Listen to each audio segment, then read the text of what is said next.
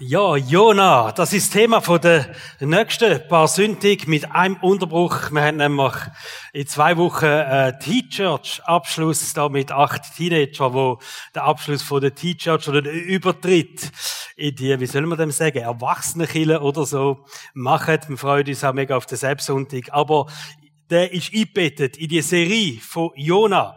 Jona ist ja ganz eine coole Geschichte. Vielleicht, ähm, die meisten von euch kennen das aus der Sonntagsschule, vermutlich. Wer Sonntagsschule durchgemacht hat als Kind, hat sicher mindestens einmal den Jonah gehört, oder? Das ist der Mann, der im Fisch gelebt hat für drei Tage. Und ich habe mal so ein Bild gesehen, da hockt er dort am Stühle und Tischli und Kerzli drauf im dunklen Buch von dem Fisch. Steht in der Bibel Fisch, vielleicht ist es ein Walfisch gewesen, was auch immer.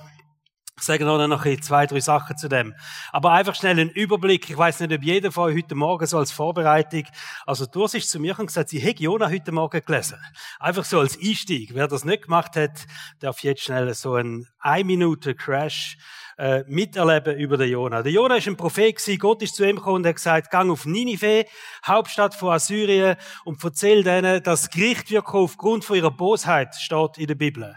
Und der Jona hat ähm, sich sofort auf den Weg gemacht, aber nicht auf Ninive, sondern ist abgehauen in die andere Richtung. Dort ist er mit einem Schiff unterwegs gewesen, es ist ein großer Sturm gekommen und man hat sich dann ähm, geeinigt, dass er die Schuld ist an dem Sturm und hat ihn ins Wasser geworfen. Dann kommt eben der große Fisch, schnappt der Jona, dort drin ist er drei Tage, bis er wieder ausgespuckt wird. Und Gott kommt wieder zum Jona und sagt, hey Jona, der Auftrag, der ist immer noch da. Gang auf Ninive. Und der Jona ist dann das zweite Mal tatsächlich auf das Ninive gegangen, hat erzählt, dass Gott wird das Gericht geben aufgrund von ihrer Bosheit. Und dort hat das ganze Volk Buß tun und ist umgekehrt. Und der Jona hat die Welt nicht mehr verstanden und er hat seine größte Lektion über Gnade bekommen von Gott in dem Moment. Das ist die Geschichte vom Jona. Und ihr werdet sehen, es wird uns begeistern, weil wir haben so viele Punkte, wo wir merken, die sind wichtig. Da sind theologische Highlights dabei, da sind ganz persönliche, herausfordernde Momente, wo wir uns selber drin sehen. Menschen dürfen sein, wo Gott dienen, Menschen, die mit Gott unterwegs sind, Menschen, die auf Gott hören, die einen Auftrag annehmen oder eben vielleicht nicht annehmen, wo Gott uns gibt, was das mit unserem Herz macht. Alles mega, mega spannende Themen, wo wir da anschauen miteinander. Wenn wir aber jetzt den Fisch, wir reden schnell über den Fisch am Anfang, oder? Dass wir das geklärt haben. Ähm, das wäre ja eigentlich so für ähm, so eine Geschichte wie Galileo, kennt ihr das? So unglaubliche Geschichten, gibt so Fernsehsendungen, oder? Und das wäre eigentlich das. Unglaublich. Ein Mann hat drei Tage im Buch von einem Fisch überlebt und so. Und für Kindergeschichten mega cool. Jede Sonntagsschullehrerin packt sofort einmal die Geschichte. Schließlich, man kann schöne Fische ausmalen miteinander. Aber als Erwachsene glauben wir, dass es so wirklich der drei Tage in dem Buch von einem Fisch war, oder? Und, ähm, und das ist gar nicht so einfach. Wie können wir das glauben, oder? Steht tatsächlich so, Jona 2, Vers 1. Und der Herr bestellte einen großen Fisch, Jona zu verschlingen, und Jona war drei Tage und drei Nächte im Bauch des Fisches. Krass, oder? Und wenn ihr jetzt ein bisschen googlen und ähm, äh, ein bisschen Kommentar lesen oder Leute, die über das geschrieben haben, dann merken da, da kann man eigentlich drei Ansichten haben, wenn es um das Thema geht. Was ist das wirklich, oder? Die eine Ansicht ist die, man sagt, es ist gar nicht möglich. Dass ein Mann drei Tage ähm, unverdaut im Buch von einem Fisch bleibt und ähm, die Leute, die das so sehen, die kommen dann zu dieser Haltung und sagen, das ist vielleicht mehr ein Gleichnis oder das ist so eine Metapher, oder? Gott will uns etwas sagen mit dem, aber bildhaft. Also wir dürfen die Geschichte nicht wortwörtlich nehmen. Ich glaube das nicht, dass das eine gute Ansicht ist, zumal Jesus sich denn selber auf den Jona bezieht. Also ähm, ist das sicher nicht einfach eine bildhafte Geschichte gewesen. Denn die zweite Möglichkeit ist, man versucht es wissenschaftlich zu erklären.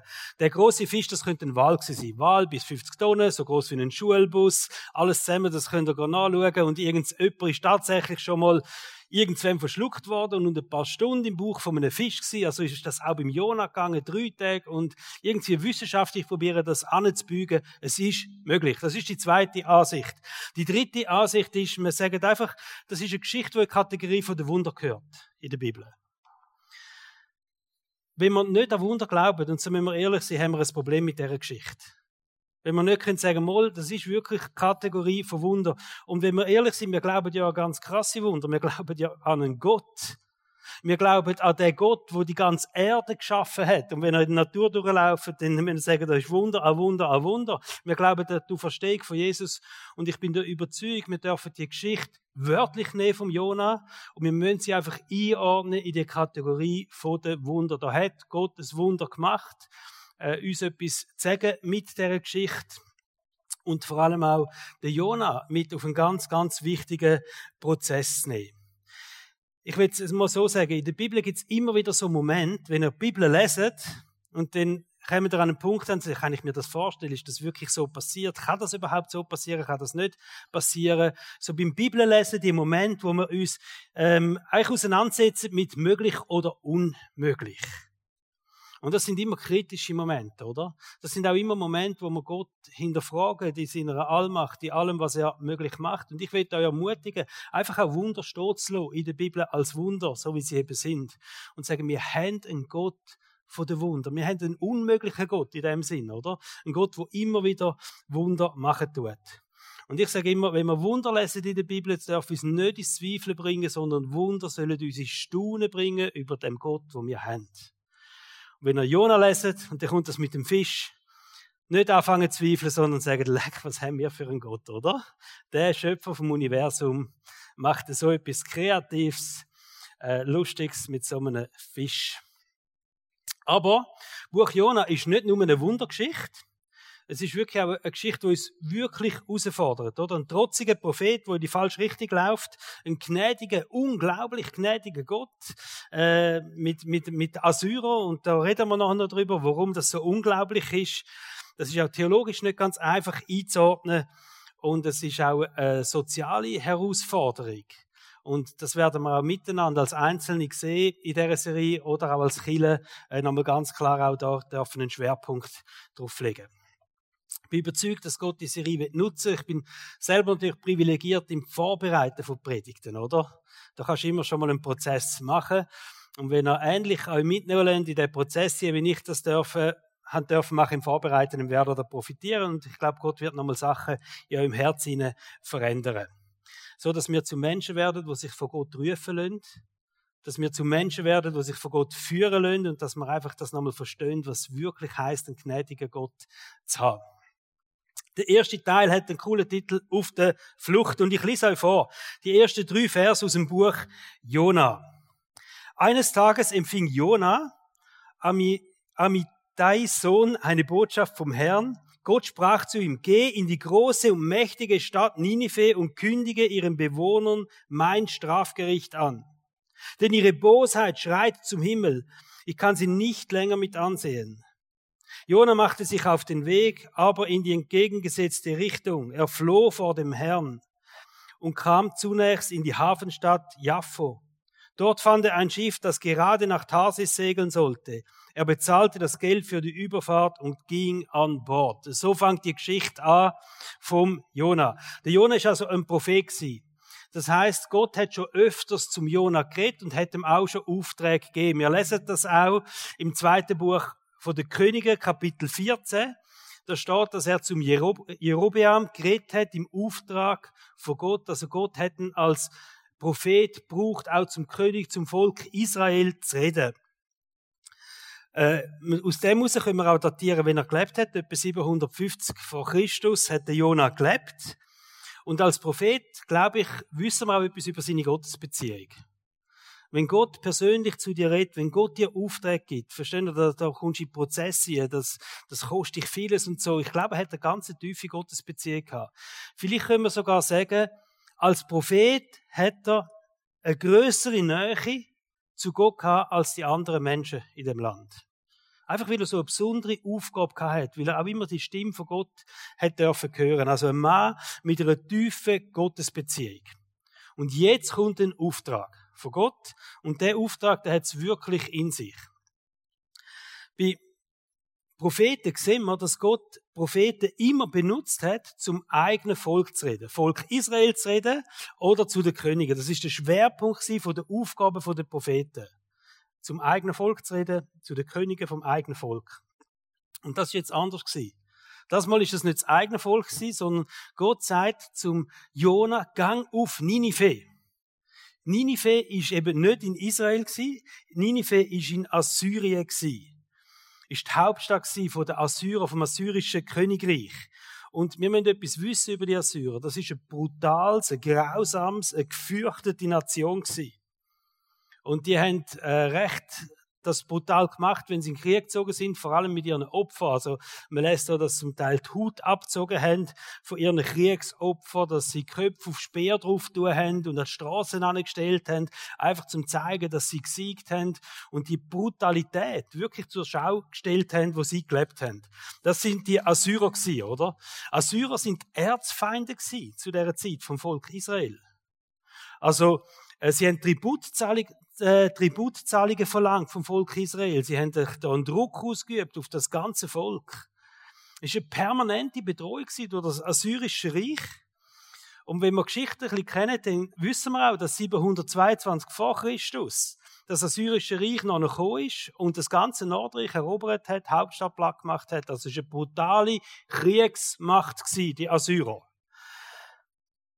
Also der Jona hat nicht nur einfach so, dass er wenig Sympathie hat für die Assyrer, sondern hat ein ernsthaftes Problem gehabt, oder?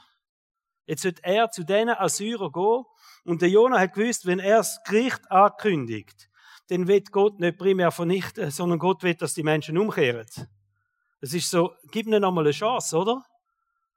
Und das hat etwas ausgelöst im Jona und das hat er nicht können verstehen, das hat er nicht können einordnen. Ein ernsthaftes Problem. Und ich habe mir so ein bisschen überlegt, und das sind jetzt Mutmaßungen, oder? Wieso hat der Jonah Nein gesagt zu dem Auftrag? Punkt eins, was mir gerade am nächsten ist, er hat vermutlich nicht wollen, dass sein Kopf auf so einem Speer landet, oder? Also wenn du denen gehst, gehst sagen, zum König gehst und sagst, hey, ähm, das Gericht kommt, dann ist vielleicht die Wahrscheinlichkeit groß, dass dein Kopf auf so einem Speer steht noch als Strassenrand. Das hat er nicht wollen. Äh, Angst vielleicht, oder? Vielleicht, äh, man könnte auch das anders sagen, einfach der, der Preis ist ihm jetzt zu hoch gewesen wo er da vielleicht muss zahlen für den Auftrag, den ihm Gott gibt. Ich kann mir aber auch vorstellen, er hat einfach vieles nicht verstanden, oder? Wieso wird Gott das heidnische, barbarische Volk nochmal zur Umkehr bewegen? Wieso wird er das? Er hat eigentlich das gleiche Problem gehabt wie die Pharisäer, wie wir auch lesen in der Bibel. Die Pharisäer haben ja gesagt, Jesus, wieso gehst du dich mit den Gesindel ab? Wieso gehst du dich mit den Sündern ab? Mit den Betrügern? Wieso machst du das?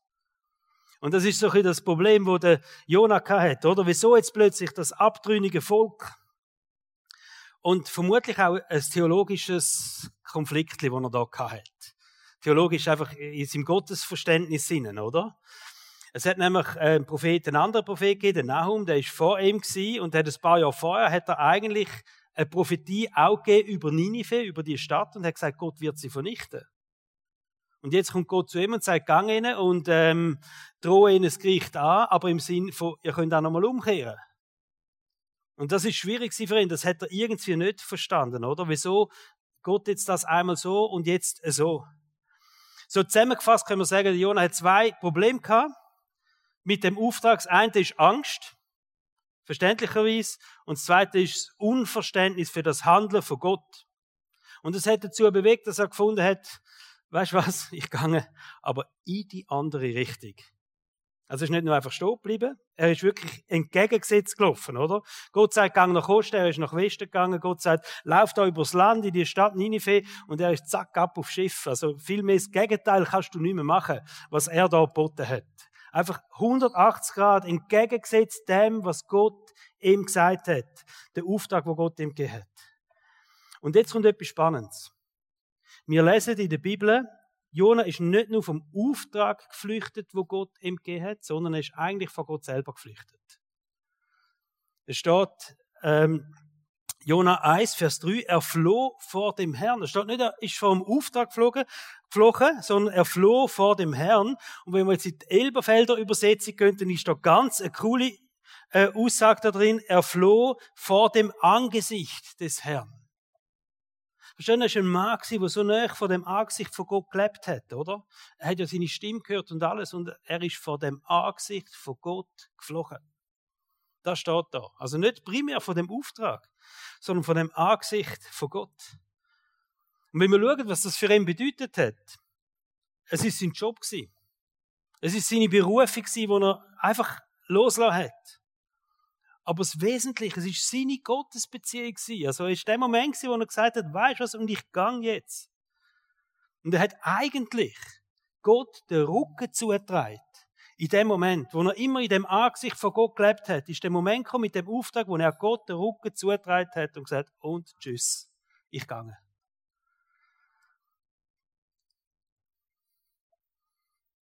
Und da habe ich mir ein paar Überlegungen gemacht. Und ich habe keine abschließende Antwort auf das. Und ich gebe euch die Überlegungen einfach mit, im Sinn, dass ihr euch selber könnt in einen Prozess gehen und selber das mit Gott könnt bewegen, oder? Wenn Menschen einen Auftrag oder eine Berufung oder einen Dienst von Gott überkommen, aber Nein sagen zu dem Dienst oder zu dem Auftrag oder zu dieser Berufung, ist es grundsätzlich auch der Moment, wo Mensch Gott den Rücken zutrillt. Also wenn ich Nein sage zu etwas, wo mir Gott auftreibt, ist es dann auch ein Stück weit das Abwenden von Gott. Das ist eine Überlegung und da bin ich noch drin. Ich will das echt noch. Kann ich Gott Nein sagen zu etwas und gleich Gott nach sein? Oder ist es gleichzeitig auch so ein, ein Abwenden von Gott, oder? Können wir von unserer Berufung, vom Auftrag davonlaufen und Gott immer noch nach sein? Wenn Gott sagt, gang dahin, mach das mit deiner Zeit, mit deinen Fähigkeiten oder auch uns finanziell etwas aufs Herz leiden, im Reich von Gott zu investieren, kann ich Nein sagen zu dem? Und gleichzeitig Gott immer noch näher sein? Oder ist es letztendlich tief in meinem Inneren auch ein Ablehnen von Gott selber? Und ich Nein sage zu seinem Reden zu mir. Beim Jona ist es so gewesen. Beim Jona ist es ganz klar so gewesen. Beim Jona ist es letztendlich auch die Flucht vor Gott selber gewesen. Er sagt das selber so. Ihr müsst wissen, die Geschichte vom Jona, ähm, die hat er müssen weiter erzählen. Das ist später aufgeschrieben worden. Also er hat, das sind seine Worte. Wenn er sagt, ich bin vor dem Angesicht von Gott geflohen. Das ist seine Aussage über sein Leben, über sein Innere vermutlich. auch in Aussage, die er im Nachhinein gemacht hat wenn er wirklich ganz ehrlich in sein Herz geschaut hat und sagt, da bin ich von Gott geflogen. Eigentlich nicht nur vor dem Auftrag, ich bin von Gott geflogen, oder? Und es ist auch so, der Jonah ist nicht irgendwie langsam abdriftet von Gott. Sondern das ist, er ist voll präsent gewesen, oder? Und dann kommt der Auftrag und dann löst das etwas aus in ihm hinein und er geht in die andere Richtung und das ist sein Verabschieden von Gott. Sein Flüchen von Gott. Wenn man Aufträge, Verantwortungen ablehnen, glaube ich, sind es schon im Maß, in einem gewissen Maß, sind Schritt von Gott weg. Ob das so ein grundsätzliches Abwenden ist, aber ich glaube, wenn wir Sachen ablehnen, wo Gott uns aufs Herz sind, es sind Schritt von Gott weg. Beim Jona sehen wir das ganz krass. Und wir können uns jetzt fragen, und das ist eine der wichtigen Fragen, wie kommt ein Prophet an den Punkt? Wie kommt er an den Punkt, wo er, wo er sich weigert, auf Gott zu hören? Ich meine, wir müssen doch verstehen, er hat ja eigentlich, seine Aufgabe ist ja immer gewesen, den Menschen zuzurufen, los wieder auf Gott. Das ist eigentlich sein grosser Job gewesen, oder? Den Menschen sagen, los auf Gott, und jetzt kommt er selber an einen Punkt, wo er nicht mehr parat ist, auf den Gott zu hören. Wieso passiert so etwas?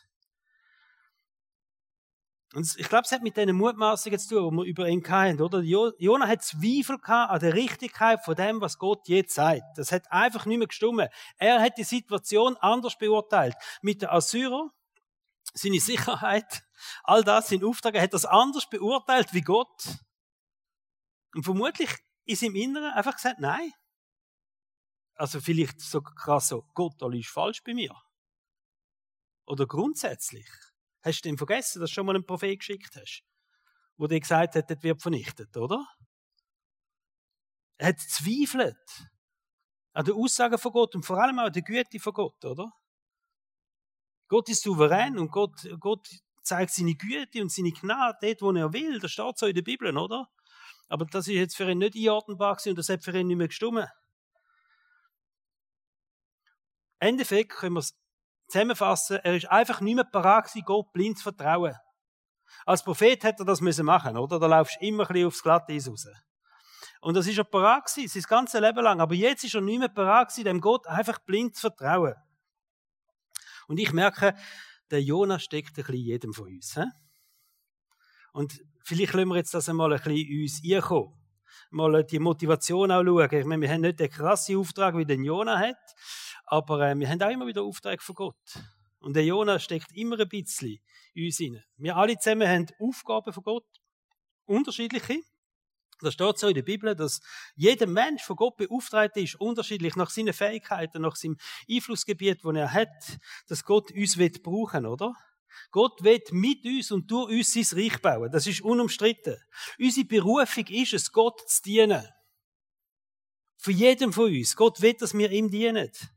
Und ich bin persönlich überzeugt, die größte Erfüllung im Leben findet man, wenn wir lernen, in dieser Berufung laufen. Die steht über allem in unserem Leben. Du kannst Kessel machen und tun in deinem Leben, aber wenn du am Schluss kannst sagen, ich habe meine Berufung gefunden und ich bin deren gelaufen, ein Auftrag von Gott in unserem Leben, wo über allem steht, da bin ich fest überzeugt, dass wir das haben und dass das Sinn und erfüllungsstiftend ist in unserem Leben. Und jetzt kommt der Jonah in uns hinein, oder? In so einem Moment, wo Gott uns einen Auftrag gibt, wo uns Gott beruft zu irgendetwas, beauftragt, Verantwortung übergibt. Und ich, ich sage so der Jonah-Check wo wir machen, automatisch, und ihr werdet jetzt sehen, wir machen das, wenn das kommt, oder? So, es sind Fragen in unserem inneren Herz wo wir dann anfangen zu klären. Wenn so ein Auftrag in unser Leben kommt. Und eine Frage heißt zum Beispiel, macht denn das Sinn für uns? Können wir das nachvollziehen, dass Gott das will? Verstehen wir Beweggründe? Verstehen wir den Herzschlag von Gott? Ähm, ist das etwas, wo wir uns committen mit dem? Und sagen, hey, ich will den Herzschlag von Gott zu meinem Herzschlag machen, oder? Und das habe ich jetzt ganz schön fromm formuliert, aber hinter all dem steckt eigentlich der coole Satz, passt das für mich? Passt das für mich? Was Gott jetzt will von mir? Und die zweite Frage von dem Jonah-Check, und die werden wir uns immer wieder stellen, das ist ja so, bin ich bereit, den Preis dafür zu zahlen? In der Bibel ist es klar, und es gibt so viele Beispiele, dass Gott Menschen beruft, aber es ist immer die Frage auch, es kostet Menschen etwas. Man muss einen Preis dafür zahlen. Man tut vielleicht auf andere Sachen verzichten. Man muss Prioritäten neu ordnen. Man muss vielleicht einen anderen Umgang haben mit der Zeit, mit Gaben, mit Finanzen, was auch immer. Sind wir parat, den Preis zu zahlen? Und wenn wir ehrlich sind, wir alle kennen die Überlegungen. Ich meine, das sind meine Überlegungen gewesen, wo es, wo es die Frage ist, will ich Pastor werden? Intensiv, oder? Das sind genau die Überlegungen gewesen. Vielleicht sind das die Überlegungen, wo du, wo du selber dir auch machst, wenn irgendeine Anfrage kommt für einen Dienst oder, oder wenn Gott dir etwas aufs Herz leitet und, und du, dann sind, dann machst du die Überlegungen und es sind eigentlich keine schlechten Überlegungen. Weil sie helfen uns ja letztendlich, wenn wir ein Ja finden dazu und sagen, wir können unser Herz mit dem Herz von Gott connecten. In dem Moment. Aber, die Fragen können uns auch in eine andere Richtung führen, oder? Sie können uns auf den falschen Weg führen oder auch auf Flucht. Der Jonah hat sie die Flucht geführt. Die Fragen, die er gemacht hat. Und der Grund ist der, ich glaube, unser Herz behauptet manchmal das Gegenteil von dem, was Gott sagt oder was in der Bibel steht. Vor allem dann, wenn es vielleicht mal ungemütlich wird, wenn es vielleicht mal herausfordernd, anstrengend wird und wenn es sich etwas kostet. Dann gibt es einen Moment, wo dein Herz plötzlich ganz anders redet. Und eigentlich dem widerspricht, was Gott sagt. Wir haben jetzt eine Corona-Zeit und die Corona-Zeit ähm, ist für viele Menschen eine schwierige Zeit gewesen und ich ähm, prophezei das jetzt mal, das ist jetzt dann vorbei. Aber es hat etwas gemacht mit den Menschen. Es hat Menschen verändert. Und wir sind viel im Gespräch auch mit, mit Pastoren und klar, unsere Leidenschaft ist Chile. Wir glauben, dass wir einen Auftrag haben mit der Chile, dass Chile das Modell ist, wo Gott will, dass Gemeinschaft der Gläubigen gelebt wird, oder? Wo das Corona kam, ist, haben wir alle zusammen umgestellt. Wir sind, glaube ich, die Letzten auf dem Planet. Ähm, aber wir haben es auch gemacht auf Videogottesdienst. Wir haben auch jetzt Videoteams wird übertragen. Mega cool, oder? Und das war, weil die Menschen nicht mehr die Möglichkeit haben, in die Kirche zu kommen. Wir haben die 50er-Grenze noch gehabt. Auch dann ist es nicht für alle möglich in Kiel zu kommen, nur schon vom Platz her. Jetzt haben wir 100er-Grenze, jetzt wäre es möglich. Also, sind wir die 100er-Grenze haben mit diesen drei Gottesdiensten und das wird weiter aufgehen. Man kann wieder in Kiel kommen. Wir können jetzt sagen, Kiel ist wieder offen. Und es ist eine grosse Not da von vielen Pastoren, oder? Das Kille explodiert einfach nicht mehr. Es ist nicht so, dass alle Leute einfach gerade wieder zurückstürmen, die Kille. Warum nicht? Was ist passiert? Am Anfang haben wir eine Notlösung kreiert mit dem, dass wir gesagt Kille muss weitergehen, wir müssen weiter können, auch miteinander können ins Wort von Gott tauchen und dann machen wir die Online-Gottesdienste, wir haben Anteil aneinander. Und jetzt höre ich manchmal so Sätze von Leuten und sage, weißt, für mich ist das eigentlich ganz eine gute Lösung. Mit dem Videogottesdienst. Ich finde das eigentlich noch cool. Am Morgen, und wenn du am Morgen ein bisschen länger schlafst, kannst du später einschalten. Wenn der Sonntag zu Straub ist, kannst du irgendwann am Montag noch. Und wenn es ein Dienstag ist, dann macht es auch nichts mehr, oder? Aber eine gute Lösung.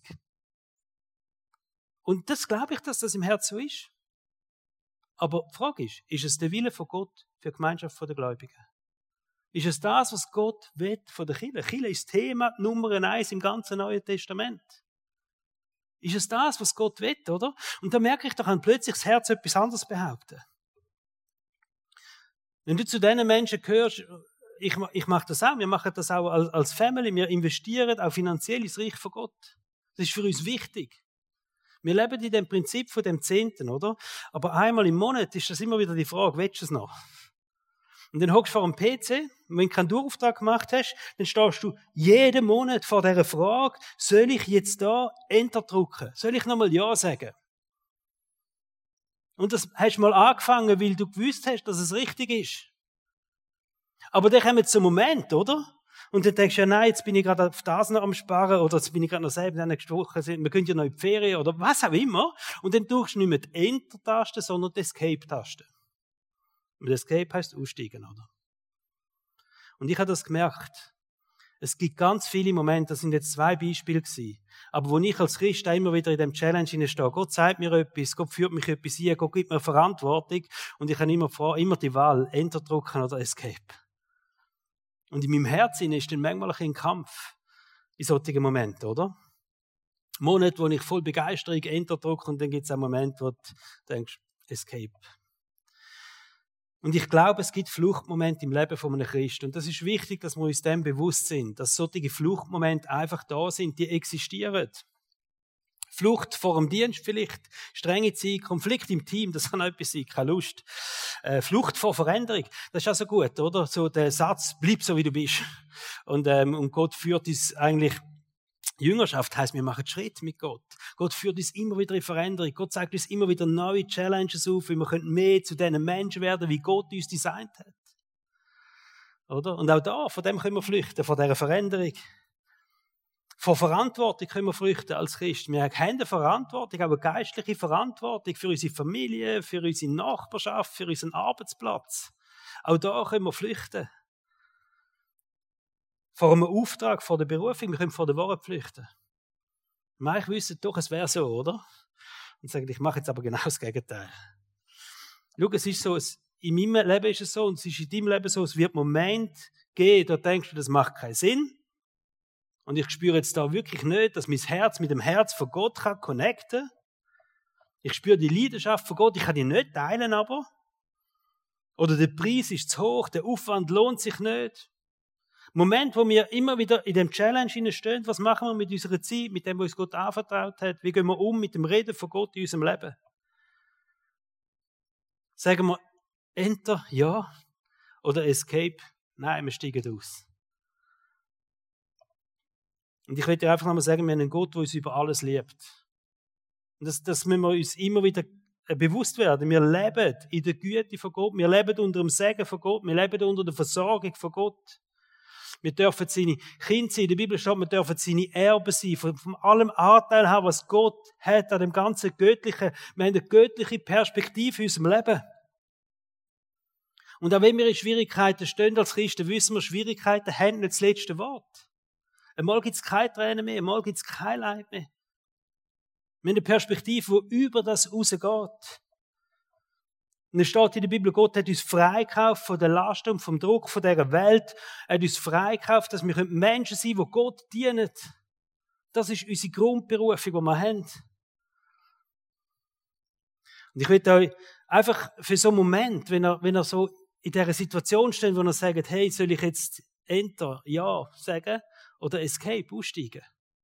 Stimmt's für mich? Stimmt's für mich nicht? Will ich Hebräer 10, 35 bis 39 vorlesen.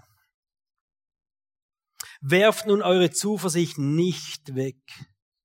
Es wird sich erfüllen, worauf ihr hofft. Aber ihr müsst standhaft bleiben und tun, was Gott von euch erwartet. Er wird euch alles geben, was er zugesagt hat. Alles, was er zugesagt hat. Denn da steht fest, schon bald wird der kommen, der angekündigt ist. Er wird nicht mehr lange auf sich warten lassen.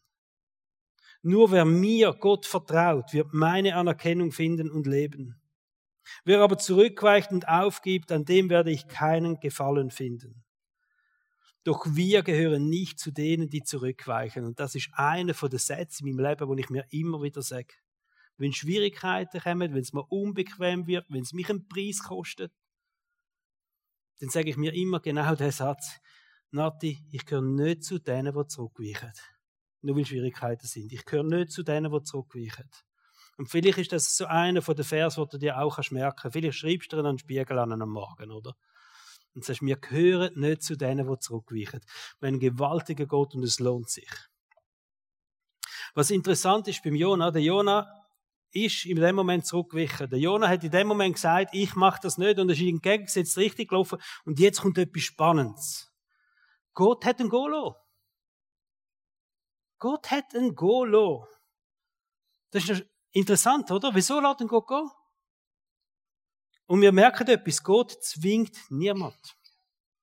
Und ich sage dir das auch, in deinem Leben hast du das vielleicht auch schon festgestellt. Ich kenne das aus meinem Leben. Gott zwingt mich zu nichts. Wenn ich Nein sage, dann lässt das Gott stehen. Gott wird dich nie aufhalten, wenn du gehen willst. Gott wird dich nie aufhalten, wenn du gehen willst. Der Jonah ist gegangen in die entgegengesetzte Richtung, er kommt an den Hafen und da steht ein Schiffli parat. Was für ein Zufall. Da steht sogar noch der Fluchtfahrzeug parat, oder? Verstehen ihr? Gott hat ihm so einfach gemacht zum Gehen. Jonah, du willst gehen, den Gang. Du willst in die Richtung gehen, dort hat es ein Schiff. Und der Jonah ist gegangen und hat das Schiff gesehen und hey, ich glaube, der hat sich im Moment vielleicht sogar noch bestätigt gefühlt. Das ist das einzige Richtige. Schau mal, sogar noch Schiff. Das ist jetzt meine Bestätigung. Es ist richtig gewesen, dass ich das nicht gemacht habe. Es passt alles, es läuft, oder? Und es ist ihm gut gegangen. Und er hat sich gut gefühlt, oder? Und ich glaube, er ist mit dem Schiff und dann hat er das Geld gegeben und ist losgezogen, an Training angehängt, der Sonne entgegen und hat gedacht, yes. Weg von dem. Gott hat ihn so gehen Wenn wir flüchten vor Gott, wenn wir flüchten vor einem Auftrag oder vor Verantwortung, dann kann das sein, dass es im ersten Moment auch gut geht. Dass wir uns gut fühlen, dass wir erleichtert sind, dass wir uns vielleicht sogar bestätigt fühlen mit all dem, was denn gerade passiert, oder? Ah, zum Glück nicht, oder? Zum Glück habe ich Nein gesagt, jetzt kommt noch das, passt perfekt. Stellt vor, ich hätte Ja gesagt zu Gott. Wenn wir flüchten, geht es vielleicht im ersten Moment gut. Es fühlt sich dann richtig an, oder? Im Jonah hat sich garantiert, wo der das Schiff gesehen hat, hat er gesagt, es ist richtig gewesen. Das passt. Und das ist ja so, und das kannst du vielleicht aus deiner Erfahrung sagen. Du bist vielleicht in einem Dienst rein, und dann hörst du auf. Vielleicht bist du müde, enttäuscht, was auch immer. Und dann nimmst du das Telefon in die Hand und sagst, lass mal, ich höre auf bei dem Dienst. Also man sagt ja das nicht so, man sagt, ich mache Pause. Oder? Und dann, der Pastor sagt, danke dir für alles, was du gemacht hast. Und ich verstehe es. Wenn du aufhören dann hörst du auf. Ist echt korrekt, oder? Gott würde es auch so machen. Und dann hast die erste Abend, wo du nichts hast und denkst, das ist einzig richtig. Stell dir vor, ich müsste heute Abend noch vorbereiten oder ich müsste noch da hingehen oder ich müsste da machen. Das ist einzig richtig, dass ich jetzt aufgehört habe.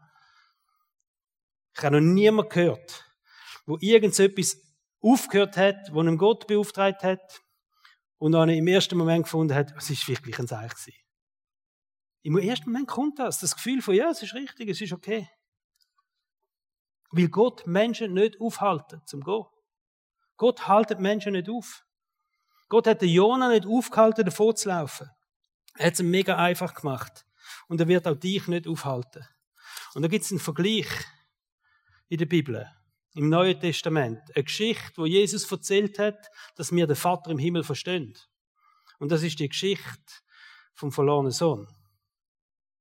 Das ist die Geschichte, steht im Lukas Evangelium Kapitel 15, wo der Vater, und das ist das Bild für Gott, einen Sohn hat und hat eines Tages gesagt, ich habe genug von dem Sohn sein. Ich will meine Zeit und mein Geld und meine Fähigkeiten können anders einsetzen. Ich will können auf den Putz hauen. Ich will, dass es mir gut geht. Ich will jetzt für mich schauen. Und er ist zu dem Vater gegangen und hat ihm das gesagt. was macht der Vater? Er haltet ihn nicht auf.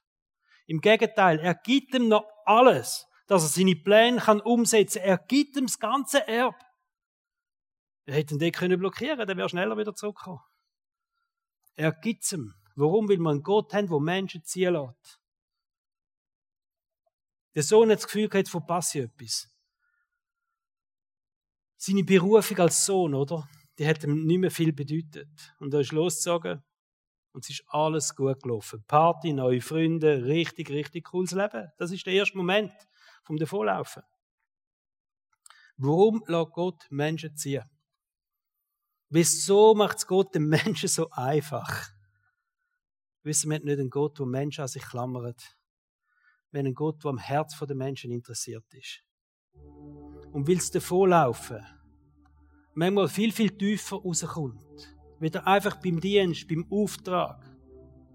Sondern wie es eine Herzensangelegenheit ist. Wie es eben vielleicht gleich eine Bestätigung ist, dass so aus Davonlaufen auch ein Moment ist, wo man Gott den Rücken zutrüllt. Dann sagt Gott den Gang. Es geht mir nicht primär um den Dienst. Es geht mir nicht primär um deine Aufgabe, um dein Geld und deine Zeit. Es geht mir um dein Herz. Und wir sehen das in der Geschichte vom verlorenen Sohn, wie der Vater gelitten hat, oder? Der Sohn ist gegangen, und wie er sehnsüchtig gewartet hat, bis der Sohn umgekehrt hat. Der verlorene Sohn ist umgekehrt und der Jonah hat auch umgekehrt. Das werden wir nächste Woche anschauen miteinander. Ich will zum Schluss euch einen Zuspruch geben für Menschen, und vielleicht gehören wir alle in irgendeinem Bereich da dazu, oder? Menschen, die in irgendeinem Bereich sich von Gott verabschiedet haben. Oder irgendwo gesagt haben, nein Gott, das nicht. Und mein Zuspruch heißt, Gott liebt dich trotzdem. Gott haltet dich nicht auf zum, zum Gehen, aber Gott liebt dich über alles. Aber wenn wir in einzelnen Bereichen von unserem Leben auf der Flucht sind, Gott hat den Jona nicht aufgegeben, obwohl sich der Jona von Gott verabschiedet hat. Er hat nicht aufgehört, den Jona zu lieben.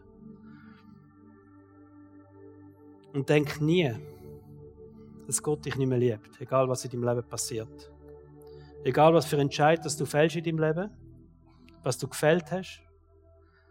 Aber wenn vielleicht dir jetzt Sachen in den Sinn kommen und merkst, hey, da habe ich Gott einmal Nein gesagt. Und ich habe Gott den Rücken zutrüllt und ich habe mich auch in diesem Bereich von Gott entfernt. Aber Gott hat nicht aufgehört, dich zu lieben. Und ich freue mich auf die neuen, nächsten drei Teile vom Jona, wo wir dort dürfen weitergehen. Wir beten jetzt miteinander. Und wenn ihr wollt, dürft ihr da gerne aufstehen. Jesus, ich danke dir, dass wir dort dürfen zusammen sein in deinem Haus. Danke, dass du mitten unter uns bist. Danke für die Gemeinschaft, die wir dürfen haben. Gemeinschaft untereinander, aber Gemeinschaft mit dir. Und ich danke dir, dass du ein Gott bist, wo Liebe ist. Danke dir, dass in der Bibel steht, dass deine Liebe immer wieder ausgossen wird, unsere Herzen immer wieder neu ausgossen wird. Und das bete ich jetzt für Menschen, die das im Moment nicht so fühlen, dass einfach du jetzt kommst, Heiliger Geist, und die Liebe von Gott nochmal ausgüssen tust in die Herzen und sagst, ich kann dich gern über allem. Egal wo du stehst in deinem Leben. Und das Primär, was Gott von dir will, ist dein Herz. Jesus, und wir ehren dich dafür, dass du alles gegeben hast für das. Und ich bete dafür, dass wir dürfen Menschen sein, die voller Leidenschaft und voller Liebe dir hingegeben sind, hingegeben leben. Dass wir Menschen sind, die einmal mehr dürfen Ja sagen.